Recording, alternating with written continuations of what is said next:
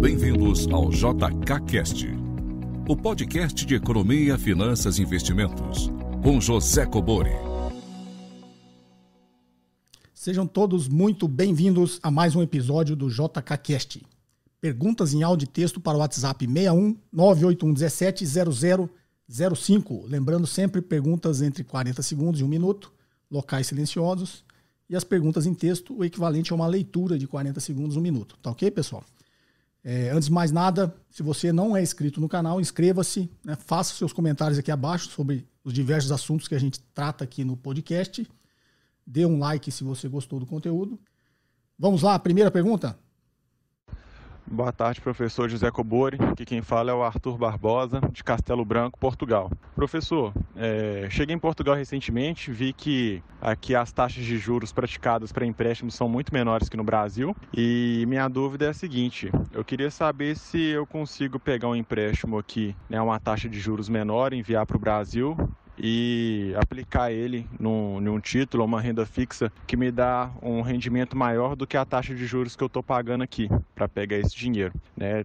É, a princípio seria pegar o dinheiro emprestado, mandar para o Brasil e aplicar ele aí, né? E aí fazer uma arbitragem, entre aspas, de, de taxa de juros. Eu sei que eu vou estar exposto à IOF e ao spread da instituição financeira né? e também ao câmbio, porque na hora de trazer esse dinheiro de volta, se o, o real tiver desvalorizado mais ainda, é, pode ser prejudicial, ou se tiver valorizado também pode ser bom. Mas a minha dúvida é como que eu consigo fazer isso pagando o menor é, custo possível, né? tendo o menor custo possível, se eu consigo fazer de alguma forma que eu consiga reduzir o IOF ou que eu consiga reduzir o spread da instituição para poder fazer essa operação. Desde já te agradeço pelo excelente trabalho. Um grande abraço. Bem, Arthur Barbosa de Castelo Branco, Portugal. Bom, Arthur, você na verdade, você, a, a, maior parte da sua pergunta você já perguntou e respondeu, então eu vou só acrescentar aqui, tá? É, na realidade, isso é uma operação muito conhecida, que é até muito comum, né?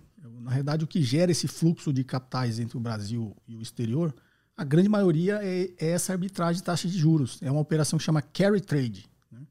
Então você pega, sei lá, não sei quanto é os juros aí, mas você pega o é, dinheiro emprestado no Japão né, a 0%, ou seja, de graça. E aí você investe aqui no Brasil agora a 6,25, né, num título do Tesouro, alguma coisa assim. É, e aí você ganha essa diferencial de taxa de juros. Qual que é o seu risco? Exatamente o que você falou, taxa de câmbio. Então imagine, um exemplo simples, né? Você tem 100 dólares, imagine que a taxa de câmbio, sempre esses exemplos simples que fica mais fácil, né? Mas interessante se vocês verem a lógica, tá? Então, digamos que a taxa de câmbio seja de 1 para 1, né? um real e um dólar. Aí você tem 100 dólares, entra no Brasil, troca por 100 reais investe é, em juros aqui, seja lá qual for a operação. E aí, digamos que você ganhe 1% no final de um mês, aí você quer ir embora. Então, agora você tem 101 reais, estou sempre desconsiderando o custo de transação, tá, pessoal? É só para simplificar. Aí você tem agora 101 reais. Vai ser vantajoso para você se a taxa de câmbio permanecer exatamente a mesma. Quando você chegar, vai ser 100 para 100, você vai embora com 101 dólares.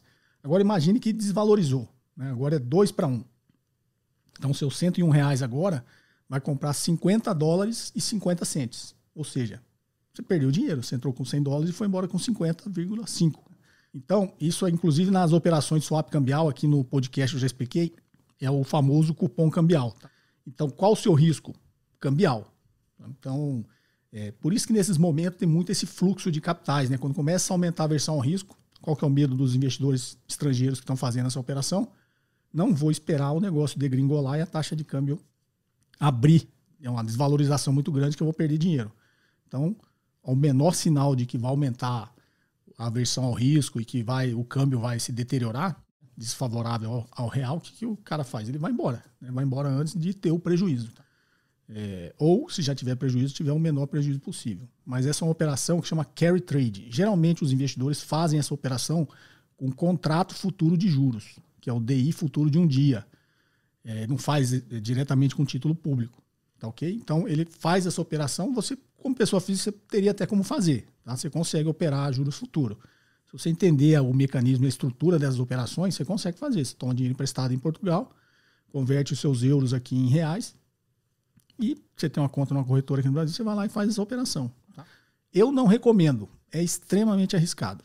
É, é, o que eu brinco. Se fosse simples, não existia pobre. Né? O cara, todo mundo fazia isso porque parece muito óbvio, né? A taxa de juros aqui é zero, ou lá nos Estados Unidos é de 0 a 0,25. No Brasil é 6,25. Ou seja, se eu comparar com os Estados Unidos, eu tenho um spread de 6%. Então eu faço uma operação que a gente chama 100% alavancada, né? Eu tomo todo o dinheiro emprestado a 0,25 e invisto tudo aqui a 6,25. Então ganhei esse spread aí. Aparentemente é simples, mas tem um risco muito grande por trás de uma operação dessa. Por quê? Porque câmbio ninguém consegue prever o que vai acontecer com o câmbio. Se alguém falar para você que sabe o que vai acontecer com o câmbio, está mentindo. Todo mundo que me pergunta, ah, o que você acha do dólar? Até amigos, fala, cara, eu não tenho a menor ideia. Ah, que eu ia viajar no final do ano. O que, que você acha? Eu compro dólar agora ou depois? Cara, sinto muito esse tipo de conselho. Eu não tenho a menor noção de quanto vai ser o câmbio daqui no final do ano. Eu posso falar uma coisa agora, dada a circunstância, e amanhã muda tudo. Tá? Então, você monta uma operação dessa agora. Vai lá e faz a operação. Passou dois dias, acontece um, uma catástrofe financeira, econômica, ou qualquer coisa, ou é, esse perigo lá da China acaba né, se deteriorando bastante e espalha esse pânico para o mundo inteiro. O real vai para 10 por 1, você perdeu dinheiro. Então, meu conselho, não faça. Tá? É, tem instituições financeiras que fazem essas operações, grandes investidores fazem, mas eles têm uma capacidade de execução muito maior do que qualquer pessoa física. Então, ele consegue executar, montar e desmontar essa operação muito rápido, coisa que você não vai conseguir fazer. Então, minha recomendação, não faça. Aparentemente é uma coisa simples, mas não é. Tá ok? Espero ter te ajudado, Arthur. Um abraço aí para os brasileiros em Portugal. Vamos à próxima. Boa tarde, professor Cobori. Meu nome é Luiz, eu falo de Campinas, São Paulo. Sou aluno do professor no curso Segredos da Independência. Professor, eu gostaria de saber quais são as complicações de eu ser gestor do patrimônio da minha família, por exemplo. Quais seriam as complicações em questão de imposto de renda e de administração mesmo? Gostaria que o professor falasse um pouco sobre isso. Se eu posso fazer isso, é, captar recursos com os meus familiares e investir esse recurso na minha própria carteira. Como eu fiz o curso com o professor, né, acredito eu que eu teria mais competência para gerir esse, esse patrimônio do que eles e pouparia tempo de estar tá ensinando eles, no caso. Bom, professor, essa é a minha pergunta. Um abraço. Bem, Luiz de Campinas, meu aluno nos Segredos da Independência. Vamos lá, Luiz. É, deixa eu te dar um conselho. É por isso que eu. Eu, eu, acho que começar pelo final, tá? Eu acho mais certo você ensinar eles. Se você aprendeu bem, você ensinar eles, tá? É que é o que eu faço, né? Eu ensino. É, senão eu poderia ficar aqui tentando pegar o dinheiro de todo mundo e, e fazendo investimentos, já que eu me considero que eu sei mais que os outros. Não, eu prefiro passar o conhecimento. Tá? Então, já começo por aí. Eu prefiro que você passe o conhecimento do que você tenta operar o dinheiro dos outros.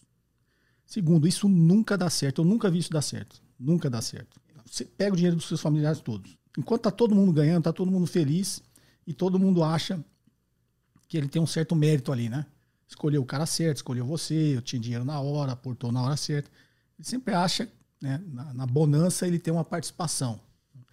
Quando o negócio perde dinheiro, a culpa vai ser toda sua. Ninguém vai assumir culpa de nada, vai ser toda sua.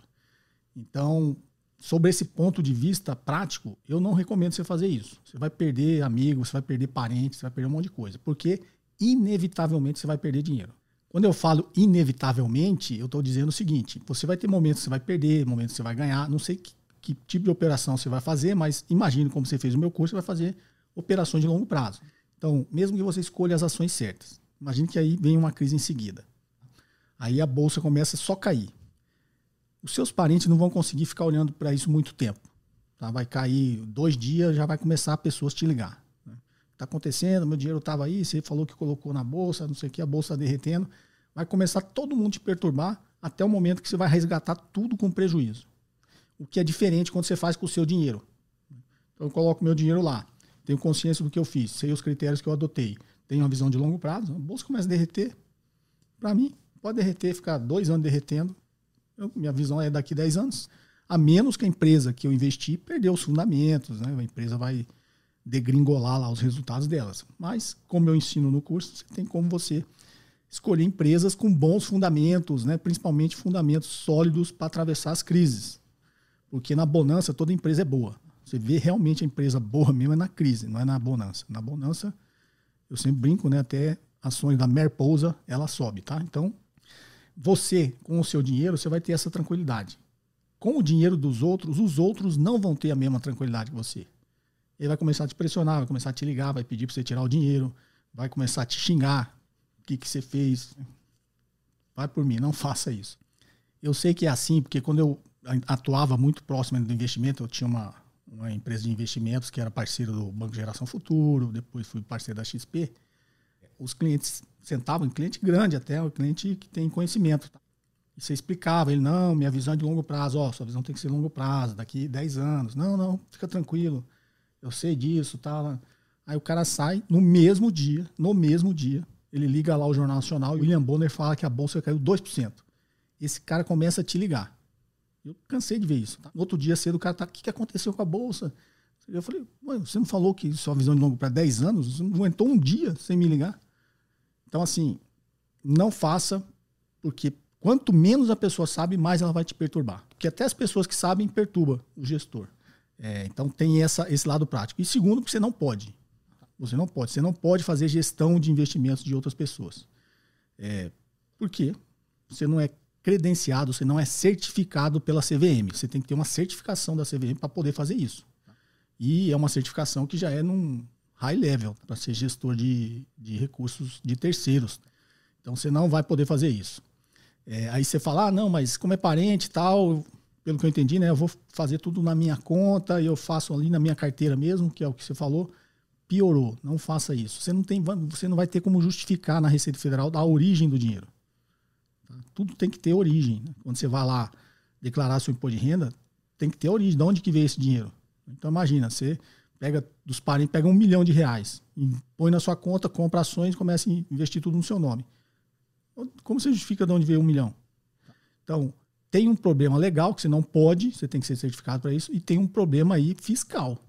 Como você vai fazer isso se, se você não pode pôr esse dinheiro na sua conta? Ah, e eu vou operar o dinheiro dos outros. Também não pode. Então, tem um monte de amarra aí que você não pode fazer. Mas mesmo que você pudesse, o meu conselho é não faça. Não faça porque não costuma dar certo. Tá ok, Luiz? Espero ter te ajudado e a gente se vê no curso. Forte abraço. Vamos à próxima. Boa tarde, professor Cobori. É, meu nome é Júlia, falo de Curitiba e tenho uma dúvida sobre é, aplicação em poupança e Tesouro Direto Selic. É, eu escuto muito que a poupança paga 70% do rendimento da Selic, mas sempre que eu simulo um valor é, durante um determinado tempo pela calculadora do cidadão, o rendimento de, de um e de outro, é, esse valor nunca, da poupança nunca chega a 70%. É, eu me refiro ao valor líquido já descontado, taxa da B3 e também impostos. Eu queria saber por que, que todos comentam que é 70%, de onde que vem esse valor? Mais uma vez, obrigada pela, pelo canal, parabéns. Bem, Júlia de Curitiba. Vamos lá, Júlia. Essa é uma, uma dúvida sempre frequente. Eu acho até que já expliquei aqui, mas eu vou, vou explicar porque é realmente muito confuso, né? Por que 70%? O Brasil tem um histórico que sempre teve taxas de juros muito altas, né? E a gente, teoricamente, a nossa estabilidade econômica é muito recente, né? Foi no plano real. Recente, assim, você vê uma economia madura, é muito recente, né? Foi em 94 que a gente implementou o plano real e adquiriu uma certa estabilidade econômica, tá? É, mas mesmo né, durante o plano real, até esse último ciclo, a taxa chegou a 14%, né, 14,25%. Lá no primeiro mandato do Fernando Henrique chegou a 40%, 40% taxa de juros. Você imagina o que é isso. Né? E a poupança sempre foi 6% mais TR. E eu já expliquei aqui, inclusive, que as pessoas confundem, acham que TR é, é correção monetária. Não é, tá? TR é taxa referencial que é calculada em cima da taxa bancária financeira e ela não representa a inflação, tá? mas as pessoas é, ficaram com esse, essa sensação que a TR é uma espécie de correção monetária. Então, não é 6% ele é real, né? Descontado a inflação. Não, é 6% mais a TR. Que capitalizado mensalmente, que é o poupança capitalizado mensalmente, vai dar 6,17%. A grande vantagem, não tem imposto de renda. É isento de imposto de renda. E aí, como a taxa de juros sempre foi muito alta, nunca ninguém chamou atenção para isso. Só que quando a taxa de juros nesse último ciclo de queda ela começou a cair, ela chegou num patamar, se não me engano, de 8,5%, porque você investe num título público federal, você paga imposto de renda. Quando você realiza o seu lucro, o seu ganho de capital, você vai pagar imposto de renda. Então, na conta do que seria o break-even, né, o ponto de equilíbrio, quando a taxa Selic chega em 8,5%, ela começa a pagar exatamente a mesma coisa que paga a poupança. Então, olha qual que é a lógica. Isso foi em 2012, né? Que a taxa de veio caindo. Aí, quando começou a chegar aqui perto, né, a equipe econômica, o Tesouro Nacional, é, começou a pensar o seguinte: não pode. Se a poupança pagar mais que o título do Tesouro, como é que a gente vai vender o título do Tesouro? O título do Tesouro é captação de dívida, dívida pública, né? Então, o governo tem um déficit orçamentário, o que, que ele faz? Vende os títulos públicos no mercado. Né? Então, quando você compra um título público, você está emprestando dinheiro para o governo. Então, se baixasse de 8,5% e a poupança continuasse exatamente com a mesma regra, a poupança ia ficar mais vantajosa. Ela estaria pagando mais do que o, os títulos do Tesouro. Tá? E aí é, eles tiveram que tomar uma atitude, né? Porque senão era uma barreira. Eu não posso descer daqui porque senão não vou conseguir vender a dívida. E não consigo rolar dívida, não consigo fazer um monte de coisa. Né? Isso é impensável, tá? Isso nunca vai acontecer. Nenhum país do mundo eles vão deixar isso acontecer. Então o que, que o, o governo teve que fazer? Mudar a regra da poupança. Né? Então sempre que a Selic chega em 8,5%, o que acontece com a poupança? Paga só 70% da Selic. Então, quando ela chegar em 8,5%, vai pagar 70% de 8,5%. Quando ela for baixando, ela vai baixando. Sempre vai representar 70% da Selic. E o teto de 6, né? Quando a Selic agora está subindo, se a Selic passar de 8,5, a poupança vai parar nos 6 de novo. Então, a poupança sempre oscila de 6 para baixo. Quando ela oscila de 6 para baixo, quando a taxa Selic começa a cair, chega no break-even aqui, que é 8,5, né? Quando você descontar imposto de renda tudo aqui, vai dar a mesma coisa, né? Porque a poupança é isenta de imposto de renda e Título pro federal, não. Tá? Então ela vai ter o break-even aqui e vai ficar pagando a mesma coisa. Então a regra depois de 2012 que investe na poupança é o seguinte: a Selic abaixo de 8,5%, a poupança passa a pagar só 70% da Selic. Então a, Selic chegou a 2%. A poupança pagava 70% de 2%. 70% de 2% é 1,4%. Então a Selic aqui no ponto mais baixo chegou a 2%, a poupança estava pagando 1,4%, que é 70% da Selic. E a Selic começou a subir, sobe também a poupança. Mas a Selic pode continuar subindo, aí a poupança vai parar no 6 de novo. Então a poupança sempre oscila do 6 para baixo. Então a lógica é essa. Por que, que isso aconteceu? O governo poder continuar vendendo o seu título de dívida, né? o título federal. Essa é a lógica. Porque se ele não fizesse isso, ele não ia conseguir captar dinheiro no mercado. Qualquer um, inclusive os grandes fundos, ia falar, não, vou investir na poupança. Todos nós investidores vamos investir naquilo que tem um retorno melhor. E a poupança de bancos estatais, ela, como começou com a Caixa Econômica, ela tem essa, esse estilo que é um investimento sem risco.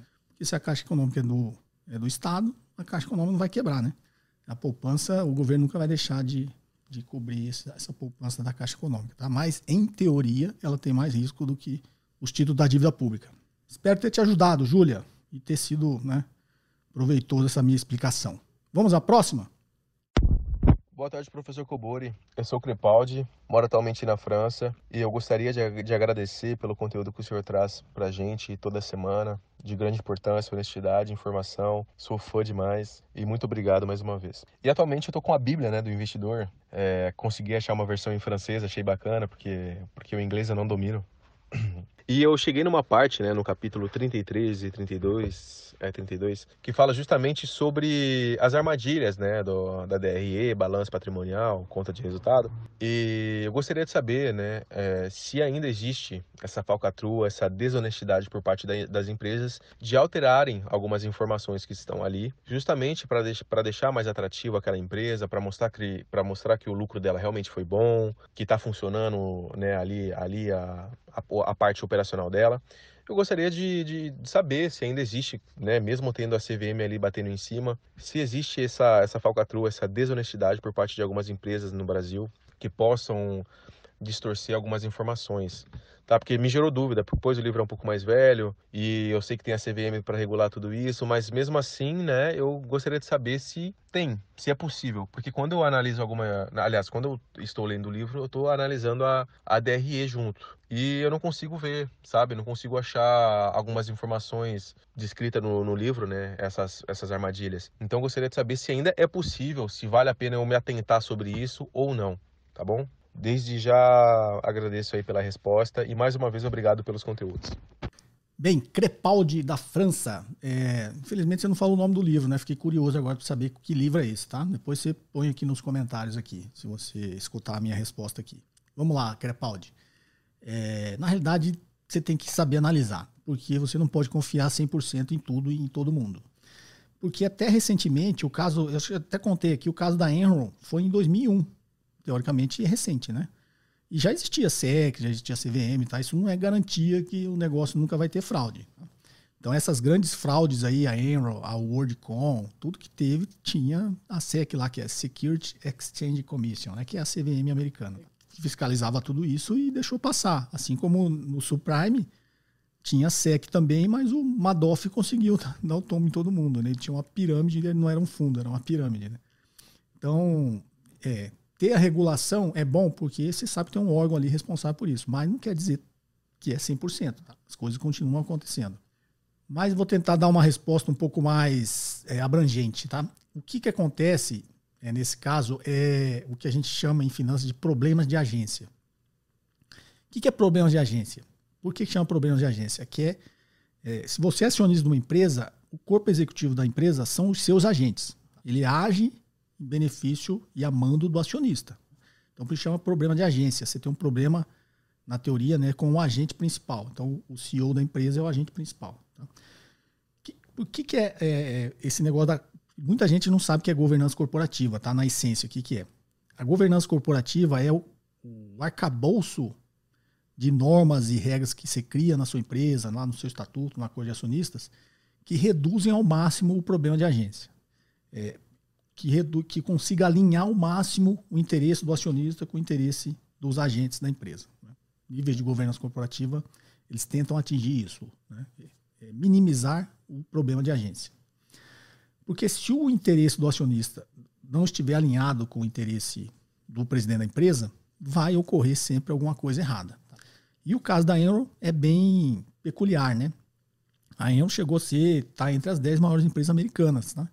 Nessa época, uma empresa de energia, é, e eles começaram a, a, fazer fraudes, né? E no caso da Enron, que eu estou te falando, tem um monte de gente que regula, né?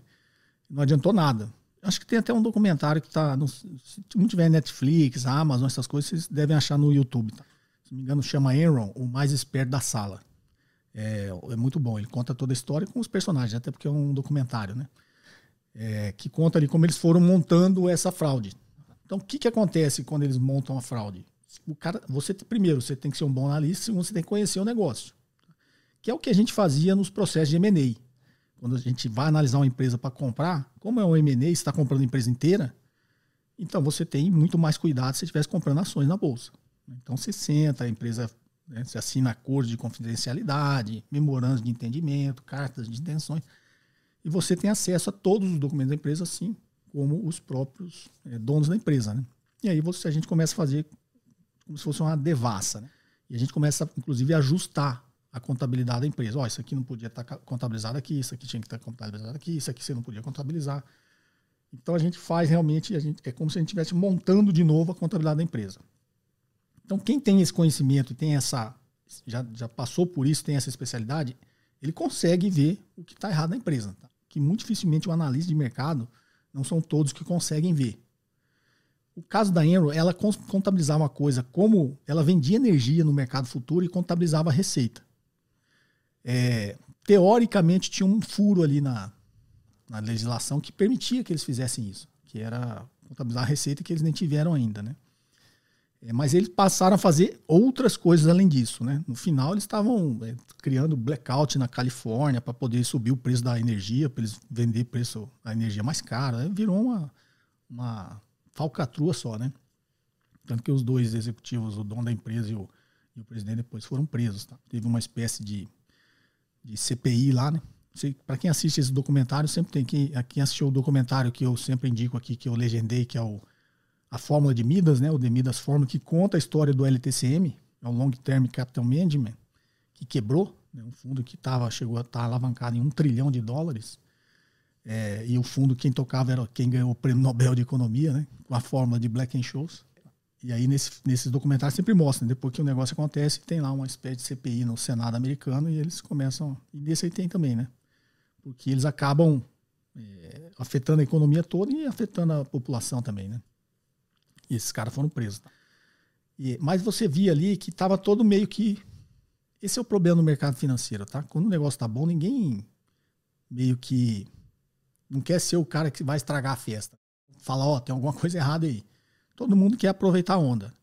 Então esse caso da Enel foi bem assim, porque todos os bancos de investimentos estavam comprando as, as, ações da Enel, as ações da Enel sempre subiam. É, a falcatrua que o cara fez contábil lá, ele, o cara da, se não me engano, da contabilidade, ele criou outras empresas para começar a maquiar um monte de resultado. É, maquiar resultado e dar resultado também. E aí ele vendia as ações dessa empresa também no mercado. E os bancos de investimento compravam.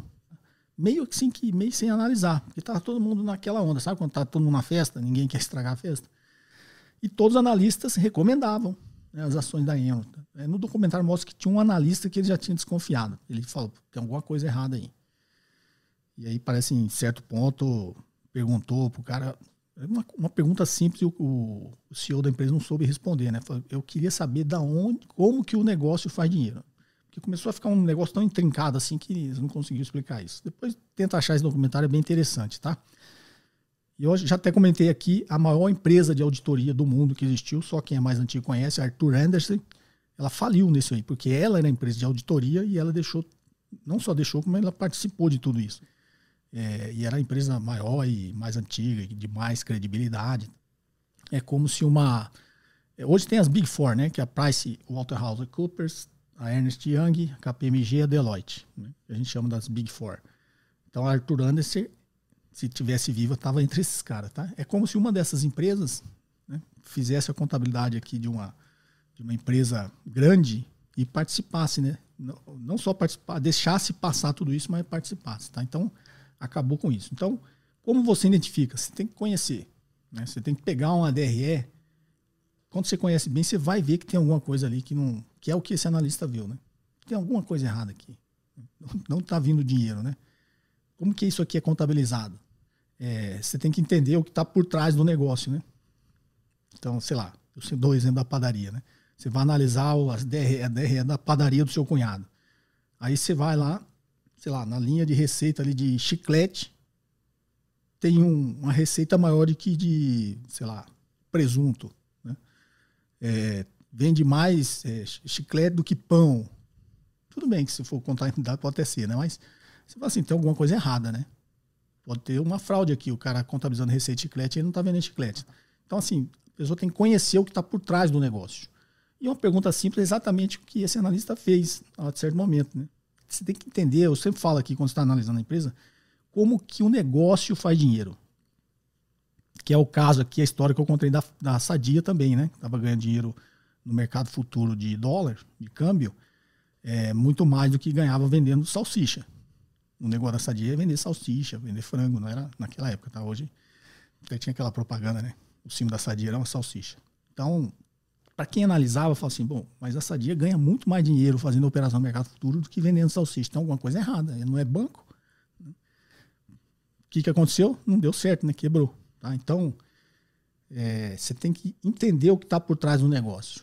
Esse caso da Sadia que eu conto, que é um exemplo que eu dou em qualquer disciplina que eu dei de finanças, eu sempre uso esse exemplo porque ele é muito rico.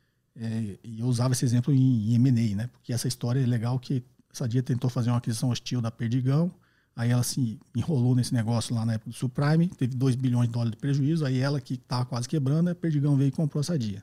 Formou o que vocês conhecem hoje como BRF. Tá? Então, e quando você vai falar sobre finanças corporativas, mostrar demonstração financeira, é um belíssimo exemplo. Se você olhasse a demonstração financeira do, da Sadia, você ia ver que a maior parte do lucro dela era receita financeira né? e não receita operacional. Tá? É, por isso que eu sempre uso o exemplo para dizer por que, que você tem que olhar o EBITDA. Você tem que. O, o lucro operacional do negócio que te mostra se o negócio é bom ou não. Não é o lucro líquido.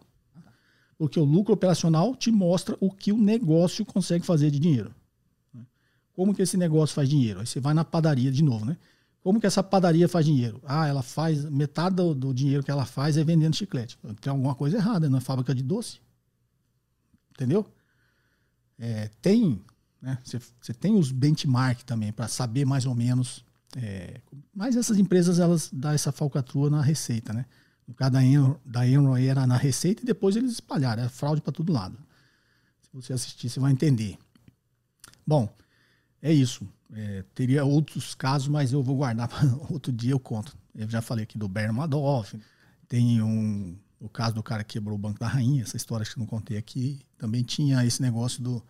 Cara tava ganhando dinheiro. Né? Aí os executivos, os acionistas adoravam o cara. O cara tava ganhando dinheiro. Na hora que deu errado, o cara quase quebrou. O cara quase não, quebrou o banco. Né? Tem a história lá do Société Générale, que é aí, né? Francês. Que também teve esse negócio. Tem até o filme lá que o cara, o cara se mata depois, né? É, o trader. Esse caso do, do Barings, que é o Banco da Rainha na Inglaterra, era um trader também que fazia essas coisas. E no caso aí do Société Générale, também era um trader, tá? E os dois têm filme, tá? Um chama Fraude e o outro, se não me engano, chama Outsider, uma coisa assim. Assistam aí que vocês vão gostar também, tá? É, mas eram os traders que estavam fazendo coisas extremamente arriscadas, alavancadas, não sei o quê, mas estavam ganhando dinheiro. Né? Então, o presidente do banco achava legal, batia nas costas. O cara é o herói, assim como o diretor financeiro da Sadia. O cara foi herói durante cinco anos. Bastou um evento para quebrar o negócio. No caso dos dois bancos e da Sadia, bastou um evento para quebrar a empresa. Tá ok? Então, é isso fraude sempre vai existir, por mais que você tenha regulação. É, nós, né, como investidores, que a gente tem que adquirir um certo conhecimento para conseguir ver o que está por trás dos números. É isso que a gente tem que entender. Espero ter te ajudado, meu amigo. Sucesso aí na França. Saudade de Paris. Não sei se é em Paris que você está, né? Forte abraço. Vamos à próxima. Olá, professor José Cobori. Meu nome é Leandro, sou de São Paulo, capital. Queria tirar uma dúvida sobre um investimento conhecido como peer-to-peer, né, que é uma nova modalidade aí de crédito para empresas, né, onde a rentabilidade oferecida ao investidor é muito alta, pelo que né, as consultas que eu fiz, né, na ordem de 15, 18, 25% ao ano, logicamente embutida de um risco muito alto. Né? Minha dúvida é se o senhor né, já ouviu falar realmente desse tipo de de produtos, ele é seguro, lógico, tirando o risco de crédito da empresa, mas se ele é seguro, regulamentado, e se ele va vale a pena como meio de diversificação para o investidor, principalmente em relação a fundos imobiliários de CRI, dado que os de CRI também têm, têm um risco de, de crédito, porém com uma rentabilidade menor em relação a esses. Muito obrigado, um abraço. Bem, Leandro de São Paulo, capital. Vamos lá, Leandro. É é P2P, né? Você vê o Siemens P2P é peer-to-peer, tá? Que é ponto a ponto. Qual que é a lógica do ponto a ponto? Quando você vai tomar dinheiro emprestado ou você vai investir, você vai num banco, né? Por isso que o banco, na teoria, quando você estuda, ele chama intermediário financeiro. Né? Então ele pega dinheiro de um lado e empresta do outro. Né? Você investe aqui, pega dinheiro do investidor de um lado e ou de correntista, depositante, e do outro lado aqui ele empresta para os tomadores de recursos. Né? Então ele é um intermediário bancário o que, que é o intermediário financeiro? Né? O que, que é o peer-to-peer, ponto a ponto? É quando você faz essa operação sem um intermediário. Então é como se você tem uma. Geralmente é pequena empresa que está nesses negócios. Na realidade, eles criaram uma plataforma, né? Para facilitar o negócio. Mas a plataforma não é um intermediário, tá? É como se fosse um Airbnb, né? De, de empréstimo, tá? Quem quer emprestar pede dinheiro lá e quem tem dinheiro para emprestar também entra na plataforma, né? Então o que, que acontece? Que acabou virando essa tecnologia para tudo, né? Marketplace, né? Amazon é assim, Uber é assim, Airbnb é assim, não é isso? Então tem as plataformas de peer-to-peer -peer, e atende as pequenas e médias empresas. Então você é um investidor. Você queria ter um retorno melhor do que a taxa Selic aí de 6,25. Aí você achou essa taxa aí, sei lá, 15, 20%. Aí você, opa, 15, 20% para mim está legal. E para a empresa estar tá tomando dinheiro, também. Se ela for tomar dinheiro no sistema financeiro, vai pagar 50%, 60% ao ano, né? Na, na, melhor das hipóteses, porque as empresas pequenas não têm acesso a crédito barato. Tá? Aí ela topa entrar na plataforma e pagar 20% ao ano. Então, assim, a rentabilidade não é uma coisa tão absurda assim, porque tem essa lógica. A empresa prefere tomar dinheiro no peer-to-peer -peer do que tomar dinheiro no, no banco, no sistema financeiro, tá? É muito mais barato para ele, apesar desse, dessa 15, 20% para o investidor parecer uma coisa muito alta, para a empresa é baixo. Mas, aquilo que eu te falei, não existe retorno sem risco. Tudo que tem um retorno acima de qualquer outro investimento é porque tem um risco maior. Em alguns momentos a gente acha distorções no mercado que a gente chama de assimetria de risco, que é você realmente conseguir ver um negócio que tem o mesmo risco que um ativo, mas dá um retorno maior. Ou muitas vezes tem um risco até menor e dá um retorno maior. Isso a gente chama de assimetria de risco, mas isso é, não é toda hora que você encontra, né? Geralmente é quando o mercado está meio desorganizado. Mas, em tempos normais, naturalmente, na maioria do tempo, se o negócio tem um retorno alto, é porque tem um risco alto. Tá? Qual que é o risco aí? É o que você falou, é risco de crédito. São empresas pequenas e médias. É, qual que é o seu risco? A empresa quebrar e não te pagar. Inadimplência. Risco de inadimplência, né? Risco de crédito. É, ah, mas tem como analisar, né? Tem. O mercado de crédito, os analistas que investem em dívida, é isso que faz, né? Analisa qual o risco dá um default naquilo ali, né? Daquela empresa realmente não pagar. Qual o risco dela ficar inadimplente. Tá? Então, você vai ter um retorno bem maior do que investir em dívida pública? Vai. Só que dívida pública você não tem risco de crédito, né? Debênture de uma empresa grande, você tem um risco de crédito, mas é maior que do ativo de risco, mas menor do que dessas empresas pequenas. Então tudo vai subindo, né? Tem um risco, tem um retorno, tem um risco, tem um retorno. Então, com certeza, se tem um retorno de 20% ao ano, com certeza tem um risco adequado para esses 20%. E o que eu digo, os investidores sempre procuram a rentabilidade. Não, você tem que olhar o risco. A arte de investir é você conseguir identificar o risco. Tá? E eu sempre falo, toda estratégia tem risco. Se você não enxergou é porque você não procurou direito. Tá? Então procura direito que tem risco sim. Tá? E a lógica é essa. Tá ok, Leandro? Espero ter te ajudado. Um forte abraço, sucesso. Vamos à próxima.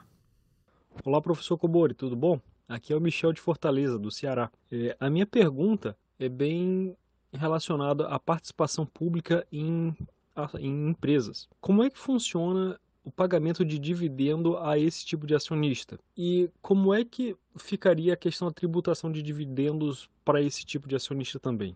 Será que faz sentido? Um abraço, muito obrigado e parabéns pelo trabalho. Bem, Michel de Fortaleza. É, obrigado pelos elogios, Michel. Vamos lá. Essa é é, receber dividendo, dividendo de empresa estatal, obviamente você deve estar falando do Estado, né? Então, o Estado é acionista lá dessas empresas é, públicas, ou tem pelo menos o controle, né? Digamos, Banco Brasil, tem um controle. Então, quando o Banco Brasil distribui dividendos, mais do que a metade, como ele tem controle, vai para o Estado, né? vai para o Tesouro Nacional. O que é o Tesouro Nacional? O Tesouro Nacional é o caixa do governo, né? É ele que, quando está precisando de dinheiro, toma emprestado, e é ele que todo o dinheiro que entra vai para o Tesouro Nacional. Então você pagou imposto de renda. Quem cobra você, quem faz né, toda a fiscalização e, e a organização, a estrutura disso para te cobrar e te fiscalizar e te multar é a Receita Federal. Mas quando você paga, esse dinheiro vai para o Tesouro. Então, quando o Banco Brasil distribui dividendos, essa parte do Tesouro entra no caixa do Tesouro. Ele paga, vai pagar, é, agora vai aprovar os dividendos, vai pagar? Não, não faz sentido, né? Porque ele vai pagar, ele vai tirar de um bolso e vai pôr no outro. Porque se o Tesouro Nacional pagar, a Receita Federal vai cobrar vai devolver para ele. Então não faz sentido ele pagar imposto de renda sobre dividendos. Né? Então, é, as empresas estatais, a parcela referente ao Estado que vai ser distribuída não vai ter imposto de renda. Né? É, por esse raciocínio, tá? Pode até ter lá, vai pagar, mas vai fazer, vai tirar de um bolso e vai pôr no outro. Tá ok? Essa é a lógica, meu amigo. Forte abraço. Sucesso em Fortaleza. Daqui uns dias eu vou para aí, eu gosto no Aquiraz Riviera. Vamos lá. Olá, professor, tudo bem? Aqui é o Ulisses, falando de Porto Velho, Rondônia. E a minha dúvida é a seguinte: é, eu gostaria que o professor pudesse explicar um pouco melhor para os ouvintes a seguinte situação: a variação da taxa Selic ou a variação da taxa de juros dentro do valor das ações. Ulisses de Porto Velho, Rondônia, a variação da taxa de juros dentro do valor das ações se eu entendi bem sua pergunta, é uma pergunta técnica, né? Porque como o valor das ações é influenciado pela variação da taxa de juros? Porque a taxa de juros está lá no, custo de capital, né? Toda empresa tem um custo de capital. Como você calcula o custo de capital de uma empresa? É o CAPM, é o Capital Asset Price Model, que a gente sempre fala aqui, né? Para quem está sempre acompanhando. Né? E o CAPM, a forma do CAPM é retorno livre de risco, que é a taxa de, do ativo livre de risco, que é a taxa de juros que você referiu, tá? Então, qual o retorno esperado de um ativo? É o retorno livre de risco mais o beta do ativo vezes o retorno de mercado menos o retorno livre de risco, que é o prêmio de mercado. Tá? Então, toda vez que esse retorno livre de risco alterar, que é a taxa de juros, vai alterar essa fórmula CPM, vai alterar o custo de capital da empresa. Como você traz o fluxo de caixa da empresa a valor presente pelo custo de capital dela, sempre que você mexer na taxa de juros, vai influenciar no custo de capital da empresa e influenciará na, é, no valor das ações. Essa é a teoria, né? O mercado não faz esse ajuste, mas eles fazem um ajuste muito mais é, de economia real, né? De percepção, tá? De crescimento, de venda, de receita, né? de atividade econômica. Porque quando sobe a taxa de juros, a gente está esfriando a economia, né? Você está tornando a atividade econômica mais cara. Então fica mais caro para você ter crédito, tomar crédito, então fica mais caro o consumo, fica mais caro para as empresas investirem, então fica mais cara a oferta, então isso desacelera a economia. Então é, o valor da ação é influenciado muito mais por esse viés da economia real. Né? Quando vai desacelerar, você tinha previsto que a empresa ia crescer 10% ano que vem, já não vai. Você fala, opa, agora vai crescer 8%. Quando você fizer toda essa conta, trouxer a valor presente, você vai ter um valor das ações menor. A bolsa, você vê, tem esse movimento, né? Quando tem um ciclo de alta na taxa de juros, geralmente afeta bastante a bolsa de valores por esse raciocínio. Tá ok, Ulisses? Espero ter respondido aí a sua dúvida. Vamos à próxima. Boa tarde, José Cobori. Sou Rodrigo de Santos. É, eu ouvi um podcast do senhor sobre precatório e o senhor falou que considera pedalada fiscal um calote e que aumenta a percepção de risco, então é ruim para a economia. Eu queria dar dois contrapontos e, se possível, o senhor comentar. Primeiro, já que era uma questão que estava judicializada, está né, tá no STF desde 2002, não havia uma programação de pagamento pelo governo. Então, por que, que seria um calote? Né? Não seria justamente o contrário? Não seria responsabilidade fiscal por parte do governo parcelar isso aí e fazer caber dentro do orçamento, né, do planejamento do Estado, de uma maneira mais confortável? E, segundo ponto, ele está querendo abrir espaço para poder continuar bancando um programa social. Todos nós sabemos que é um populismo, né? A gente sabe que é. Mas não é também extremamente necessário, visto que a inflação está nas suas máximas e ela afeta justamente a classe mais pobre, né? A gente sabe que o auxílio emergencial ajudou muito essas pessoas e essas pessoas que vão deixar de ganhar, de ganhar o auxílio emergencial, elas vão ficar extremamente prejudicadas né? Então, essa PEC dos precatórios, ela não seria então benéfica? Bem, Rodrigo de Santos, vamos lá, Rodrigo. Na realidade, é, não é auxílio emergencial, né? Eles estão fazendo isso para aumentar o valor do Bolsa Família, tá? Então, o objetivo, sendo populista eleitoral, não é nobre. É, acho, acho que é o que você quis dizer. Mas é, as ponderações, né, os contrapontos que você fez, tem algumas é, incorreções. Primeiro, que já está no orçamento. Né? Você falou, ah, mas aí não está no orçamento. Está judicializado e não está no orçamento. Não, está no orçamento. Está no orçamento para ser pago no ano que vem. Então, como está no orçamento, o credor está esperando esse dinheiro. Se o, no meio do caminho, imagine que você é o credor. Você tem um precatório de 100 mil reais. Está no orçamento do governo que você vai receber em 2022. Aí, de repente, você, você começa a assistir televisão começa a ver esse negócio. Não, o governo não vai pagar em 2022, não. Vai dividir em 10, vai dividir em 20. Tá te dando um calote, tá? Então, pode arrumar explicação técnica, teórica, para tentar dizer que não é, mas é um calote. Por quê? Porque já está no orçamento e já está já é para ser pago. Está no orçamento 2022, o STF ia julgar agora. Então está judicializado, mas ele ia ter que ser pago, tá? Está previsto no orçamento. O que, que o, o governo quer fazer a PEC dos precatórios? Quer tirar ele do orçamento e aí vai sobrar essa folga, né? Imagine, ele põe a PEC, aí tira essa parte do, do precatório. Digamos, tira 90%, divide em 10, tira 90%. Aí, sei lá, era 10 bilhões, tira 90%, tirou 9 bilhões, agora, opa, tem uma janela aqui agora de 9 bilhões para eu poder usar onde eu quiser. É isso que eles estão fazendo. Tá? Estão tirando do orçamento para é, o que sobrar desse orçamento eles aumentar o Bolsa Família. Essa é a lógica. Mas é um calote, é uma pedalada fiscal. Não tem outra explicação. Tá? É, agora, o objetivo do outro lado com certeza é um objetivo nobre. Eu sempre fui defensor disso, para quem me acompanha aqui sabe. Né? É, eu acho que deveria ser uma coisa mais de longo prazo. Veio até uma pergunta, se, é, não sei se foi essa, que eu não, não, acho que eu não vou responder de renda básica.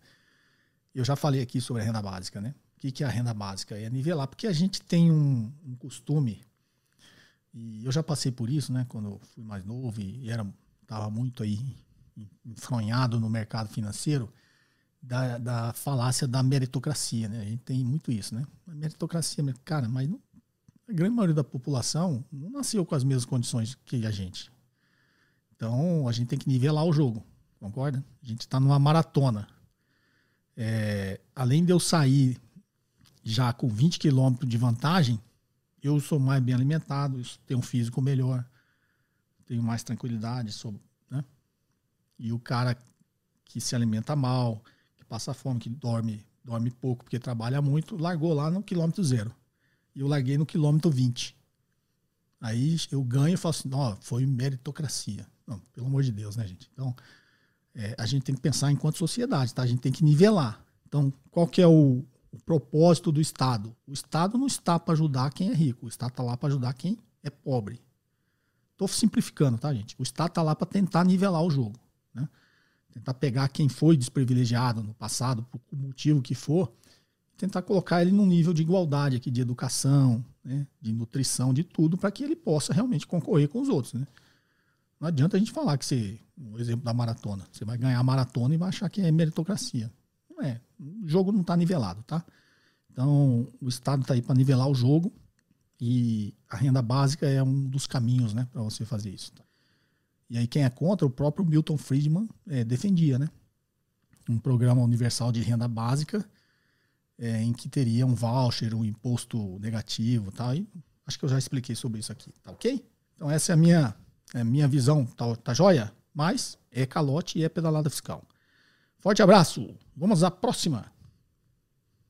Olá, professor Cobori, boa tarde. Caio Freitas falando aqui de Fortaleza, Ceará. Professor Cobori, antes de mais nada, eu gostaria de parabenizar pelo seu trabalho, pelo seu programa no podcast e agradecer a sua disponibilidade de estar compartilhando das suas experiências e do seu conhecimento com todos nós.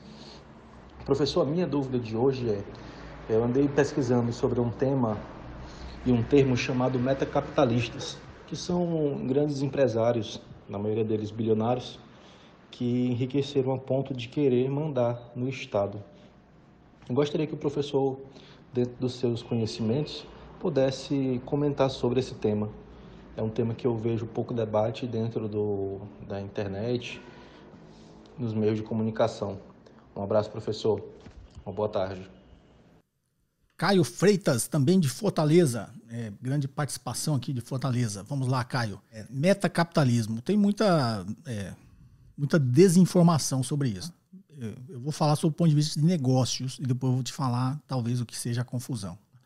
Que é desse mundo polarizado que a gente está hoje, estão usando esse assunto com outro enfoque. Tá?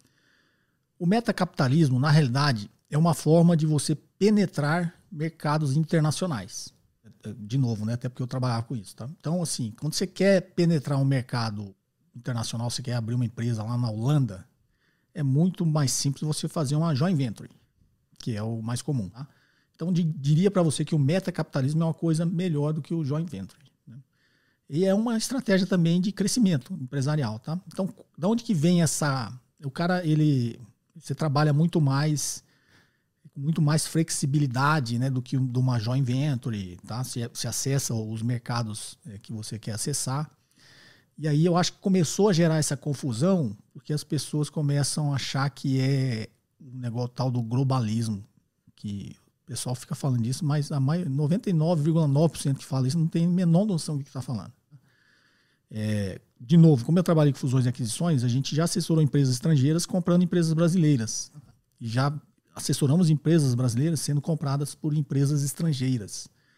Tá? Então, são estratégias de fusões e aquisições para você acessar outros mercados. Então, tem primeiro, como é uma estratégia de acessar mercados internacionais, eles associaram isso com o globalismo, né? o poder econômico dos, das grandes empresas, dos grandes bilionários para dominar outros países. Aí ele começou a delirar já nesse negócio, já começou a viajar na maionese. Tá? Não tem o, o, a explicação técnica é essa que eu estou dando aqui. Tá? Não estou dizendo que eu estou 100% com a razão, mas eu sei o que eu estou. É porque 99% das pessoas falam e não sabem nem, não faz ideia do que é metacapitalismo. Isso é muito moda na internet, tá?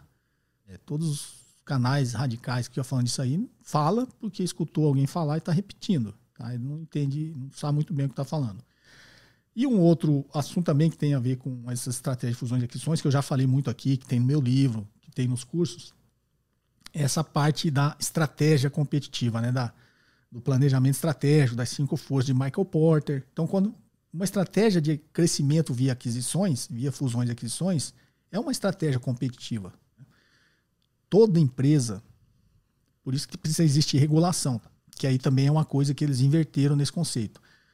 Toda empresa, se você tem uma empresa, qual seria o cenário ideal e qual seria o cenário que você gostaria de ter e buscaria isso via estratégia? Você é o único, né? Quem não quer ser monopólio? Não é isso? Então, uma estratégia de crescimento via aquisições é uma estratégia de crescer o seu poder de mercado. Tá ok? Então, se realmente existisse o livre mercado, como muita gente. É, o mercado totalmente, totalmente desregulamentado, né? É, isso não ia dar certo, porque as empresas, né, no, no limite, ali, todo mundo ia tornar monopólio. Né? É por isso que tem a atuação do Estado, tem a atuação das agências antitrustes, né? que é o caso nosso aqui do CAD, que é o Conselho Administrativo de Defesa Econômica. Então, se eu sou uma empresa grande e compro uma outra empresa muito grande, é, o CAD vai ter que aprovar. Aí o CAD tem esse olhar de concorrência, atos de concentração, é, sempre com enfoque na economia e no, no, usuário final, no consumidor final. Tá? Se a operação for prejudicial, né, se você for virar um monopólio, o CAD não vai deixar isso acontecer. Tá? Então é uma atuação do Estado. E aí o, as pessoas com essa visão mais libertária acham que tem que ser desregulamentado, tem que deixar o mercado livre. Se o mercado for livre, gente, o limite vai existir só monopólio. Tá? No limite vai existir só monopólio. Porque a empresa vai crescendo, vai criando poder de mercado, poder econômico, ela acaba ou quebrando todas as outras empresas ou comprando todo mundo. Então é por isso que existem as agências antitrust, tá? Para ter uma limitação nesse crescimento seu via aquisições, buscando é, a concentração total do mercado para você, né? Que é o conhecido monopólio ou até oligopólio. A agência antitrust ela está preocupada em, em, manter o máximo de concorrência no mercado, ok? E aí quem usa essa, esse, esse conceito um pouco mais para o lado radical político, ele usa esse conceito, mas de outra forma. Ele usa, fala que ó, os metacapitalismos são os empresários né, bilionários que querem entrar no outro país e querem dominar o país se aliando ao Estado. Esse é o discurso dos caras. Não tem nada a ver, tá? Isso é delírio total. É, e aí, o nego fala que o Jorge Soros é comunista, né? O Jorge Soros é globalista. Tem um livro do Jorge Soros muito bom, tá? É, vocês podem ler, chama Em Defesa da Sociedade Aberta. Tá? Então a gente está num momento assim, de muita, muito radicalismo, muita falação e, pouca, e pouco conhecimento. Tá ok? Então, metacapitalismo é isso, tá? Um forte abraço, espero ter te ajudado, meu amigo. Vamos à próxima. Bom, agora em texto. Vamos lá. Boa noite, senhor Cobori. Rodrigo de Blumenau, Santa Catarina. Minha dúvida é sobre as principais métricas econômicas abordadas em todos os podcasts, como o IPCA e taxa de câmbio. Como o governo realiza a obtenção dos dados para controle dessas métricas? Qual a fonte dos dados de análise? Seriam alguns órgãos governamentais responsáveis por essa obtenção de dados? É, vamos lá, Rodrigo de Blumenau. O IPCA é calculado pelo IBGE, tá? Instituto Brasileiro de Geografia e Estatística. A taxa de câmbio é pelo Banco Central, é o, a taxa que eles chamam de PETAX. É, na realidade, o mercado interbancário de câmbio, eu já expliquei sobre o mercado interbancário conforme a taxa do CDI. Tá? E tem o mercado interbancário, que é, são, é óbvio, os mesmos bancos, são os, os dealers que o Banco Central utiliza. Tá? Nesse mercado interbancário de câmbio, né, em que eles fazem todas as operações de câmbio e o Banco Central colhe essas cotações em determinados momentos. Tá? Ela pega a cotação de, de como está sendo feito os negócios do mercado interbancário de câmbio. E quem calcula e divulga, calcula não, ele colhe as informações e divulga, tá? Qual a taxa de câmbio é, que eles chamam de PETAX, que é utilizado para exportação, importação e várias operações, né? É como se fosse a taxa de câmbio oficial, tá? É o Banco Central que divulga. Se entrar no site do Banco Central, você vai achar lá. Tá joia? Forte abraço, Rodrigo. Vamos à próxima. Olá, professor Cobori. Cristiano de Belo Horizonte. Em um dos últimos episódios, você explicou como a reforma tributária vai alterar o fluxo de caixa futuro do valuation. Explica também, professor, por favor, qual taxa deverá ser usada como benefício do custo do passivo, custo de capital terceiros, na WACC.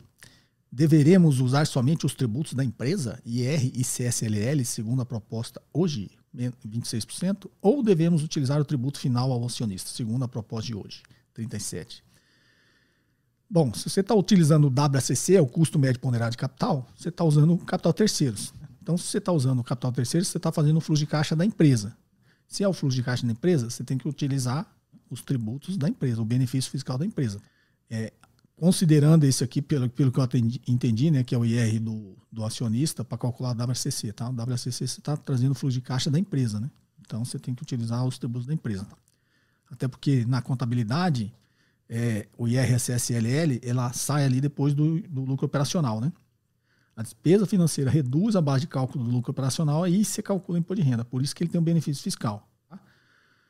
O imposto sobre dividendos está lá, depois do lucro líquido, né? A hora que o lucro líquido vai para o acionista que é cobrado dividendos, tá? Então ele não, não tem benefício fiscal nem afeta em nada o fluxo de caixa da empresa, tá? Afeta o fluxo de caixa do acionista.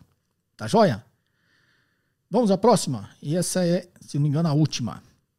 Bom dia, professor. A minha dúvida é sobre os FIs, Fundos de Investimentos Imobiliários. Gostaria de saber por que o valor dos proventos é descontado do valor da cota na data X, assim como ocorre com ações pois se a minha cota é de 100 reais e recebo um real de provento, no outro mês eu teria os mesmos 100 reais. 99 reais mais um real.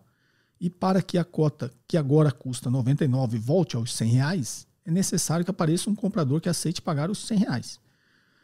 No outro mês, a cota, ao pagar outro um real, também terá que aparecer outro comprador que pague os 100.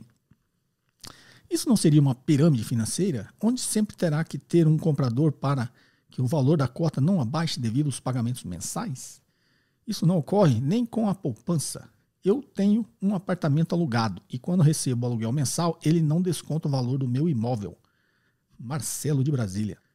Bom, Marcelo, vou começar aqui pelo final, né? Você falou, eu tenho um apartamento alugado e quando recebo o aluguel mensal, ele não desconta o valor do meu imóvel. É, então, digamos, você tem um apartamento de 100 mil, você cobra mil de aluguel, né? Aí você, o seu inquilino lá pagou mil no mês, esse aluguel. Você fala, ah, não vai descontar no 100 mil. Não, agora você tem 101 mil. Não é isso? Porque o provento está lá, você não distribuiu para ninguém, né? Ele é seu. Então imagine agora você comparado ao fundo. O fundo é o dono do imóvel, você é cotista do fundo.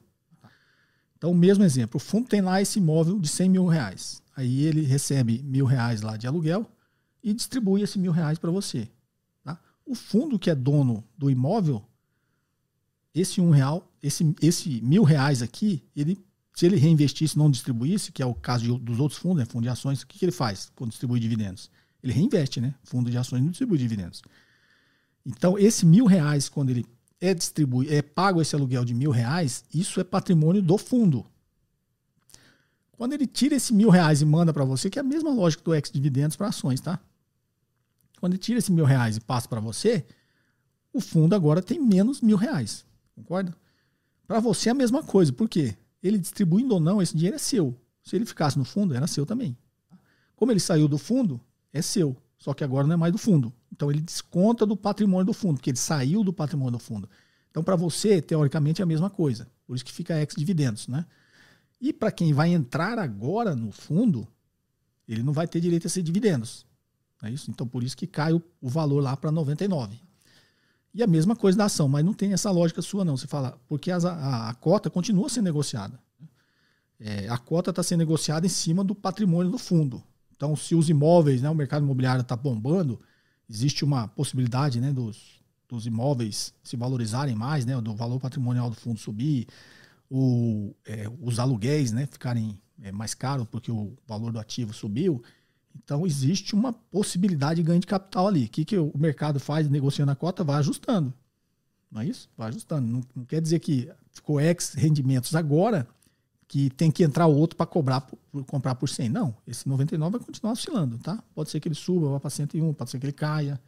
É volatilidade como qualquer outro ativo, né? É, tem um parâmetro nos fundos que é o valor patrimonial, tá? Mas se olhar os, os fundos imobiliários, eles estão sempre um pouco acima do valor patrimonial. Por quê? Porque aquilo já é expectativa né, de valorização desse fundo. Tá ok? A lógica é essa. Então, pega sempre esse exemplo simples seu, né? Você tem um imóvel de 100 mil, recebe mil reais de aluguel, você tem agora 101 mil. Você não distribuiu, né? Imagine que você passou isso para sua esposa, mil, saiu de você foi para sua esposa. Bom, agora você tem menos mil. Tá ok? O fundo não, mesma coisa, tem 100 mil, recebeu mil. Se ficar lá, vai ter 101 mil. Como ele distribuiu para você, ele tem mil a menos. Tem que descontar no valor da cota. Tá ok? Por quê? Para você é a mesma coisa, né? Você tinha 100 aqui, agora você tem 99 aqui e um lá. Essa é a lógica. Tá ok? Um forte abraço, espero ter te ajudado. Esse episódio fica por aqui. Eu espero que vocês tenham gostado, como sempre, né? É, se gostou, você clica no like aí, faz os comentários aqui. Acho que teve até umas respostas que eu pedi para pôr aqui no comentário, né? O livro lá do, do amigo que está na França, que ele não citou o livro, eu fiquei curioso. É, dos assuntos diversos, né? Por favor, comente aqui, eu sempre leio os comentários, tá? E até ajuda ali a, a gerar né, essa discussão em cima do assunto aqui nos comentários, tá ok? Se não é inscrito no canal, se inscreve. E temos a área de membros agora no canal e também temos o guia prático de investimentos aqui abaixo, que você vai ter acesso aí a várias planilhas para organizar a sua vida financeira e os seus investimentos. Tá joia? Perguntas em áudio e texto para o WhatsApp 61 981 17 0005. Perguntas entre 40 segundos e 1 minuto. E eu aguardo vocês no próximo episódio. Um forte abraço. Você ouviu mais um episódio de JK Cast, o podcast de economia, finanças e investimentos com José Cobori.